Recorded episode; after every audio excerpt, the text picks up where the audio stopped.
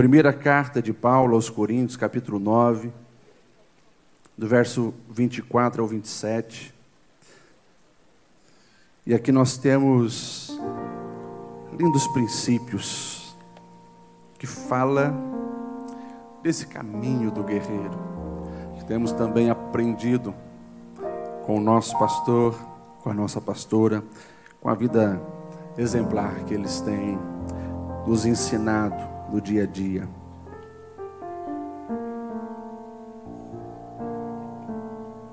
O texto diz assim, carta de Paulo aos Coríntios, primeira carta, capítulo 9, do 24 ao 27.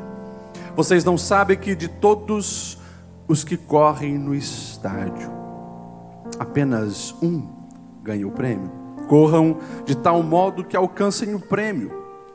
Todos os que competem nos jogos se submetem a um treinamento rigoroso para obter uma coroa que logo perece, mas nós o fazemos para ganhar uma coroa que dura para sempre.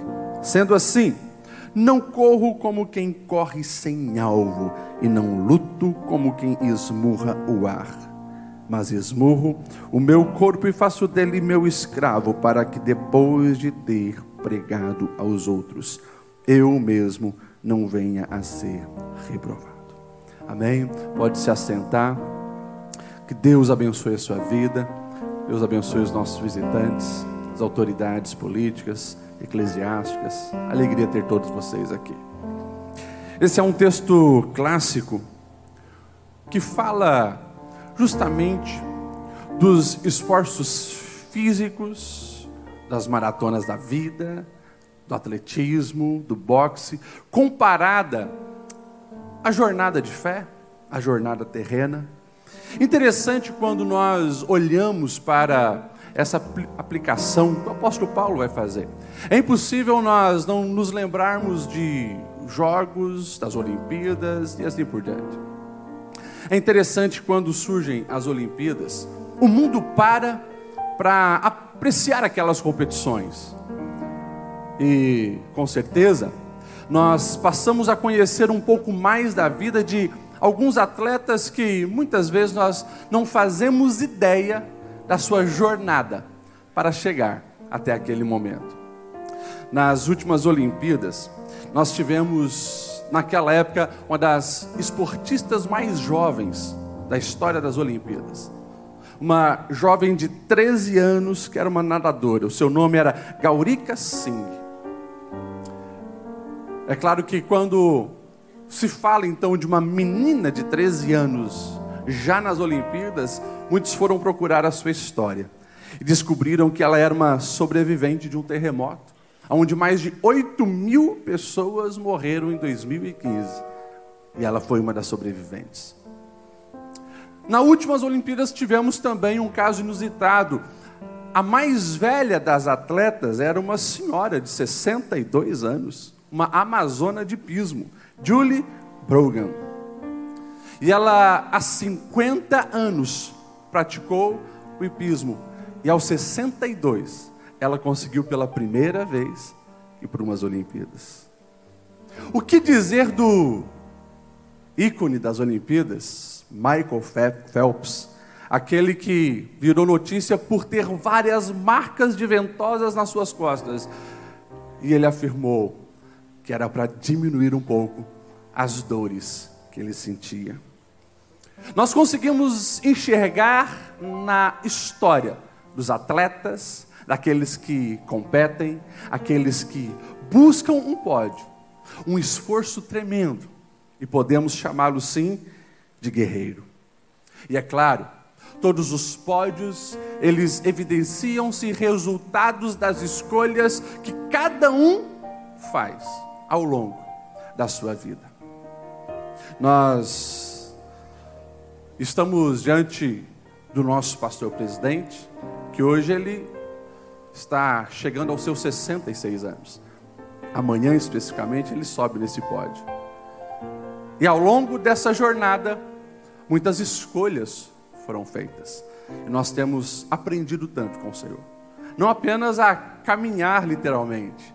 Ontem nós obreiros fizemos uma caminhada curta de 7 quilômetros, mas hoje tinha alguns que estavam com dificuldade de sair da cama. Nosso pastor presidente gosta de umas de 20, 25, 30 quilômetros de caminhada. E sabemos que na prática e na vida, o senhor não chegou a ser um atleta, está quase. Maratona é 42 quilômetros, né? Logo chega lá. Mas na jornada de vida, na sua maratona terrena, tem dado tantos exemplos práticos que se enquadram naquilo que as sagradas escrituras vão nos dizer. O apóstolo Paulo ele vai dizer no verso 25 que todos competem nos jogos, eles se submetem a um treinamento rigoroso para obter uma coroa que perece, mas nós o fazemos para ganhar uma coroa que dura para sempre. Pastor Newton, obrigado pela sua vida, seu exemplo e a sua história. Nós temos aprendido que não basta se esforçar, mas é preciso se esforçar naquilo que de fato tem valor eterno. Muitos querem os pódios, poucos querem o esforço da jornada. O treinamento é rigoroso. Quando nós vamos olhar o que Paulo estava querendo dizer, essa expressão no grego, agnodizomai, vem justamente daquilo que nós vamos entender com agonizar na jornada da vida, muitas vezes tem que dar esse esforço a mais, às vezes em lágrimas, em agonias, e vale a pena, principalmente quando nós entendemos que não para receber méritos terrenos, os louros que os atletas disputavam eram feitos muitas vezes com folhas de pinheiro, oliveira, mas aquilo ali logo perecia. Mas Paulo, ele olha aquilo e ele diz: Ah, que nós possamos nos esforçar também com tamanho empenho, mas não visando essa glória terrena, há algo melhor. É o aplauso dos céus. Obrigado, pastor Nilton. O Senhor tem nos dado esse exemplo com a sua vida, com a sua história. É claro que Paulo, ele vai deixar bem claro no texto que abriu essa nossa noite tão abençoada. Paulo ele sabia de maneira clara o que ele queria. Ele se esquece das coisas que vão ficando para trás. Ele tem esse alvo. Obrigado, pastor Newton. Paulo, aqui no verso 26, ele vai dizer isso: sendo assim, eu não corro como quem corre sem alvo, ou luto como quem esmurra o ar. Obrigado, pastor Newton. O Senhor tem mostrado através da sua vida que é preciso ter clareza no alvo e no objetivo. Isso muda tudo, porque em alguma área da vida todos nós vamos concentrar os nossos esforços. Todos nós temos um foco, um alvo, investimos a nossa vida nisso.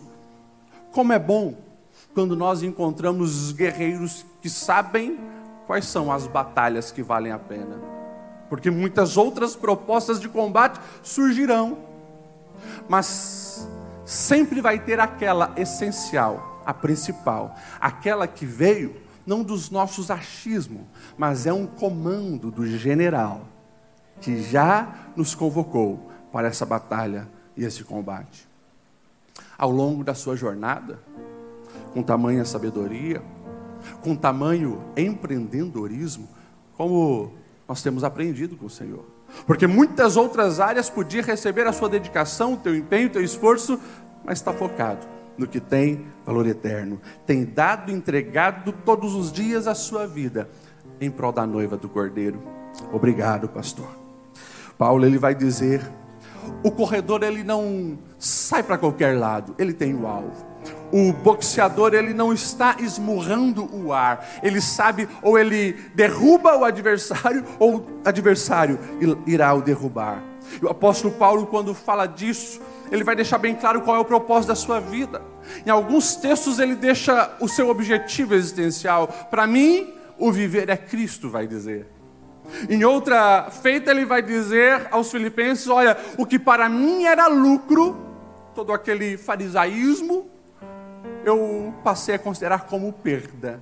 Eu digo mais, tudo aquilo para mim virou escória se comparado com o que eu tenho em Cristo Jesus.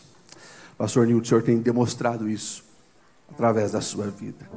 O verso 27 ele diz: Eu esmurro meu corpo, faço dele meu escravo, para que, depois de ter pregado aos outros, eu mesmo não venha a ser reprovado. Paulo está dizendo: olha, teoria é importante, a teoria está adequada, mas mais importante que isso é a prática. Eu não quero ser um pregador de argumentos teóricos. Eu não quero lançar palavras ao vento, diz Paulo. Eu quero que a minha vida esteja de acordo com aquilo que eu ensino. Obrigado, pastor Nildo. O senhor tem nos ensinado a ser coerente e vencer a incoerência e mostrar essa união entre o discurso e a prática está cada vez mais escasso. Mas quando nós olhamos para a sua vida, sua família, seu ministério, 45 anos praticamente de história ministerial, o nosso coração se enche de alegria. Podemos dizer que os seus passos têm nos mostrado aonde também nós devemos pisar. E Paulo, ao chamar essa coerência, ele vai dizer que não desejaria ver a sua reprovação, ele não quer ser reprovado. Interessante, quando nós observamos essa palavra reprovação no grego, é adóquimos, que fala justamente de alguém que não resiste aos testes da jornada, da caminhada, daquilo que foi proposto na corrida, nós só conseguimos essa coerência se dermos total atenção, atenção àquilo que é essencial. Numa jornada é preciso observar a hidratação, como ontem nós vimos isso, a respiração. É preciso observar o ritmo e é preciso sempre empenhar uma rotina de treino, equilibrando também sono, equilibrando a alimentação. Quem conhece os bastidores da vida de um atleta sabe que são muitos os fatores que contribuíram para chegar àquele pódio. Obrigado. Como filho, obreiro, que segue os seus passos, posso dizer que o essencial sempre esteve na sua vida. Cresci te vendo orando. Cresci te vendo estudando a palavra se esforçando para manter uma vida correta nas finanças. Quem não conhece a sua história, muitas vezes não imagina. O senhor foi professor de sala de aula para pagar boleto, para manter as finanças da casa, ao mesmo tempo que era um missionário numa cidade difícil. Obrigado. Tudo isso mostra o essencial foi objetivado, foi trazido para dentro de casa. Obrigado pelas noites em lágrimas em oração. Obrigado pela cobrança aos filhos para que estudassem, lessem livros. Obrigado pelas mesadas que foram calculadas baseado nas páginas que nós líamos. Obrigado. Sei que muitas vezes nós ficávamos devendo no final do mês mas o incentivo jamais sairá da nossa mente, do nosso coração. Obrigado por entender que o descanso da família é essencial. Aquelas segundas-feiras lá no barreiro jamais sairão da minha mente e do meu coração. As pipas soltadas, as pedaladas de bicicleta, os girinos caçados nas lagoas de Araxá, jamais sairão da mente do coração. O essencial sempre esteve presente. Por isso, nós também estamos aqui glorificando a Deus. Obrigado. Paulo também vai nos lembrar, e temos visto na sua vida, e portanto, mais uma vez, a nossa gratidão, que na jornada sempre é melhor quando estamos bem acompanhados. Amizades mantidas durante tantos anos. Interessante. Esse ano o senhor foi para Ribeirão Preto. recebido por amigos. Que talvez muitos deles, antes de eu nascer, o senhor já conhecia. Mais de 35 anos de amizades mantidas. Um homem que tem escolhido as suas amizades, de acordo com os projetos dos céus. Aquilo que ontem se manifestou pelas ruas de Blumenau, eu tenho visto ao longo da sua vida. O Senhor tem sido um verdadeiro amigo. Pela posição que ocupa, talvez era os outros que deveriam ligar no dia do aniversário, ser o primeiro estar em oração por eles. Mas como é lindo ver o Senhor primeiro a ligar, geralmente, para os aniversariantes, é o nosso presidente, falando o nome, ministrando a bênção. Obrigado. Isso mostra que, de fato, na jornada da vida, a gente precisa de pessoas. Os esforços são amenizados quando nós temos boa companhia. E Deus tem lhe honrado nessa jornada. Na sua caminhada, Deus tem colocado pessoas fiéis. A prova é a própria cidade de Blumenau. Blumenau hoje, com os obreiros que estão aqui, é uma cidade que lhe traz alegria, paz. O senhor pode sair despreocupado para atender todo o estado e sudoeste do Paraná, sabendo que existe uma equipe de homens e mulheres que aqui faz as coisas acontecerem. Isso é presente de Deus para a sua vida, mas também decisões simples do dia a dia que faz toda a diferença na sua jornada. Portanto, obrigado.